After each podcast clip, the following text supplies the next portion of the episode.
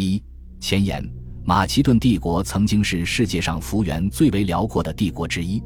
然而它无疑也是一个昙花一现的帝国。公元前三百二十五年，随着亚历山大大帝侵入印度河流域，帝国达到最大版图。至此，亚历山大大帝结束了对欧洲、亚洲以及北非长达十年的远征。而这个帝国却在公元前三百二十三年亚历山大大帝猝然离世之后，迅速分崩离析，整个帝国仅仅保持了两年的领土完整与相对稳定。读者们对亚历山大大帝征服的故事早已耳熟能详，但是这个故事颇为戏剧性且影响深远的后续鲜为人知。这是一个折损不断的故事，其在伊始便迎来了最为惨重的损失。创建帝国的王者陨落了，在众人对他最为可念之时，他却撒手人寰。古代历史学家阿里安回望那个时代的时候，如是写道：这句话暗含两个意思：一是帝国的统一有赖于亚历山大大帝的惊人天赋；二是这位王者已然受到万众敬仰，甚至在他生命中的最后几年成为人们崇拜的对象。就像过往的时代因亚历山大大帝的存在而留名一样，随后到来的岁月却被认为是一个缺乏傲视群雄者的时代。这就好比太阳从太阳系里消失了，行星和卫星开始向着新的方位疯狂地转动，时常以令人胆战的力量相互碰击。在这个已经没有了阳光的新宇宙中，最明亮的天体莫过于亚历山大大帝帐下的那些高级军事将领。他们有时也是亚历山大大帝最为亲密的挚友，现代历史学家经常将他们称为继业者。然而，在亚历山大大帝去世后的头七年里，这个表述是颇为不合时宜的，因为彼时这些人中谁都没有想过要去继承王位，他们为争权夺利而纷争厮杀，却并非为了问鼎王座。在本书涉及的全部时间段中，都有尚在人世的阿基德四裔。这些人中的每一个都有全息的王位，因此，我把那些通常被称作继业者的人简单的称呼为亚历山大大帝的将军们。他们是军事层面的，而非至高王权的竞争者。尽管他们中的许多人最终将荣登王位，但那是在公元前三百零八年之后的事了。届时，人们清楚地意识到阿基德王朝的时代已经彻底结束。这些将军之间的冲突往往都发生在亚历山大帝国的广袤土地之上，而且经常会在两大洲甚至三大洲中同时燃起战火。从第三章开始，我会使用类似快照的框架模式，将看似毫无关联实则互有联系的事件组织起来，给每个事件起一个小标题，从而提醒读者们事件涉及的地点、时间以及主要人物。读者应该注意的是。我在标题中所使用的日期是存在争议的，因而可能会和别处记载的时间有所出入。历史学家们也在两个对立的纪年方案——长年表纪年法和短年表纪年法上存在分歧。我在此给出的时间遵循了长年表纪年法，而这些日期也在布莱恩·博斯沃斯出版的杰作《亚历山大的遗产》中被予以认可。虽然我认为这两种纪年方案的背后都有可靠的立论和确凿的依据，就像最近被提出的融合了这两种方案元素的混合方案一样，但正是博斯沃斯的权威性促使我下定决心采取了这种纪念方式。尽管有两位卓越的希腊历史学家撰写了有关这一时期的研究作品，他们中的一位还是这一系列重大事件的见证人。但古代对于这一时期的记录依旧是残缺不全的，这不禁令人心生沮丧。卡迪亚的希洛尼摩斯是一位幸运的希腊战士，有幸身临后亚历山大时代权力斗争的中心。他所撰写的一手史料，有时被称为《继业者的历史》，很可能是一部古代伟大的历史叙事作品。虽然这部作品在达尔文式的优胜劣汰过程中最终淹没于历史长河。但是其广为传抄复刻的学院文本却保留到了古代晚期，而那个时候其他的作品早已踪影无存。在这本书最终散佚之前，公元两世纪，一位聪慧的希腊作家尼科米底亚的阿里安，在准备编写自己有关公元前三二三前三百一十九年的编年史时，为了获取信息而对这部作品进行了勾陈。虽然阿里安的作品现今也已经散佚，但是这本书的一位读者，君士坦丁堡的牧首佛提乌，在公元九世纪对书中内容进行了记录。佛提乌对于阿里安作品所做的简要概括，完全是出于个人所需，而并未考虑后世所求。这份记录以亚历山大死后之事为题保存至今，虽然经过了二次转录，但这本质上还是希洛尼摩斯记载的一种模糊的反应。不过，还是有一本希腊人对后亚历山大时代的记叙较为完好的保存至今。这部作品也让我们能够更接近那些失落的一手文献。公元前一世纪，西西里的狄奥多罗斯编纂了一部希腊世界全史。这部作品通常被称为历史丛书。狄奥多罗斯是一位差强人意的作家，却并非一位历史学家。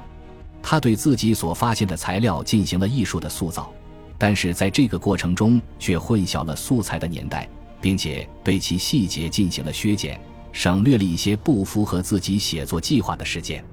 虽然他的作品存在诸多缺点，但是在继续有关亚历山大帝国掌控权之争的时候。在其历史丛书的第十八卷至第二十卷中，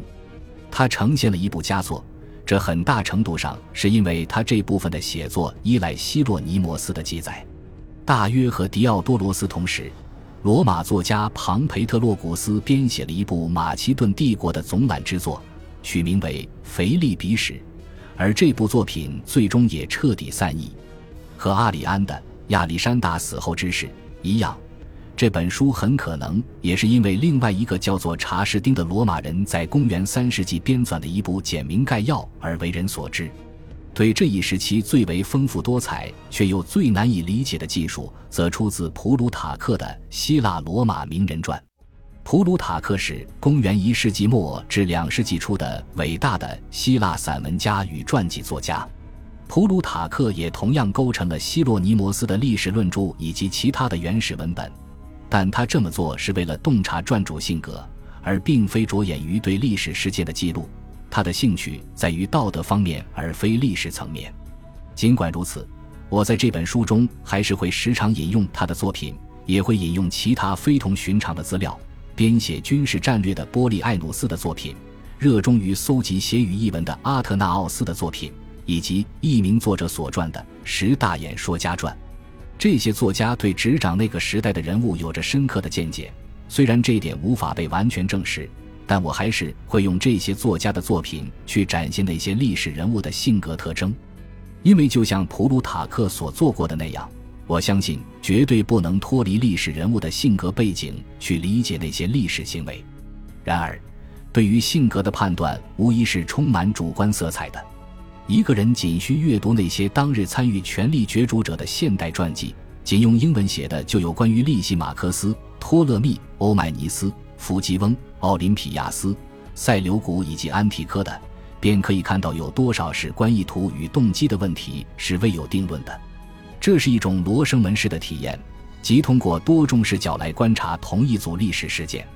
不同的观点会随着历史焦点的变化而变化。并且也会随着作者的变化而变化，因为有的诠释者更倾向于以最大之恶意揣测笔下人物之行动，而有的人则愿以善意度人。事实证明，在这群人当中，有一个人物的形象是颇具争议的。现存的有关希腊将领欧迈尼斯的记载都非常正面。出现这些记载的原因，可能是撰写者们都受到了希洛尼摩斯的偏爱的影响。而希洛尼摩斯可能就是欧迈尼斯的朋友和同乡，甚至有可能是他的族属。在这些记载中，欧迈尼斯不仅是一位才华横溢的战术家，智珠在握，奇迹频出，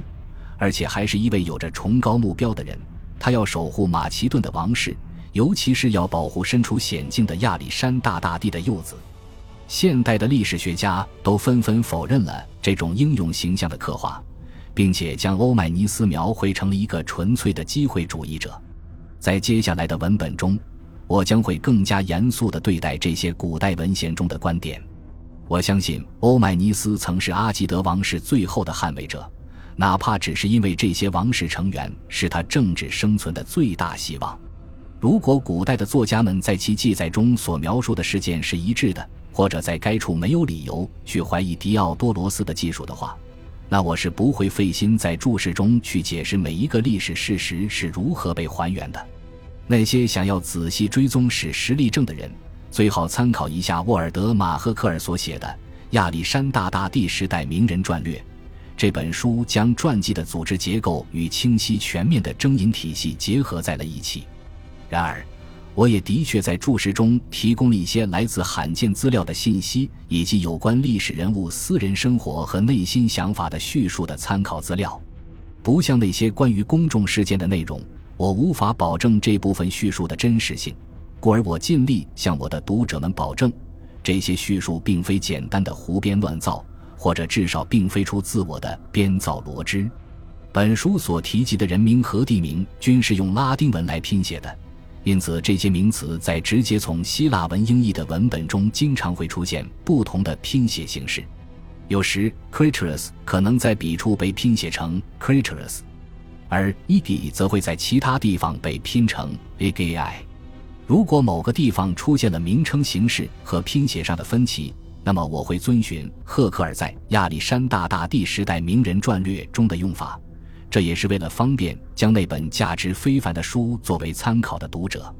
假如一个人物拥有多个名字，我会使用更具区别性的名字，从而尽量减少混淆。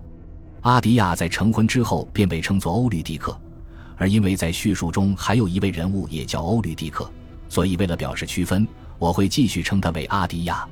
但是，就亚历山大同父异母的兄弟阿里达乌斯而言，他的称谓出现重叠是无可避免的。在他登基之前，我会称呼他为阿里达乌斯；而在他登基之后，我则会称呼他为腓力。本书的参考文献会根据所列作品的主要关注点而划分成数个部分，这些关注点会大致遵循叙述的顺序排列。我希望这个文献体系可以在部分情况下取代注释内容。而注释也会以更为学术的方式呈现，读者可以一目了然地看到我最为仰赖的二手文献，而无需费力去翻阅数量繁多的注释。这种细分将会对那些对特定领域感兴趣的人有所裨益，但是会给那些想要找寻注释中所引文献完整引文的人带来不便。这些读者或许得查找两到三个类别才能找到所需的特定内容。尽管如此。我还是希望我给各个类别所加上的小标题能够让检索变得更加容易些。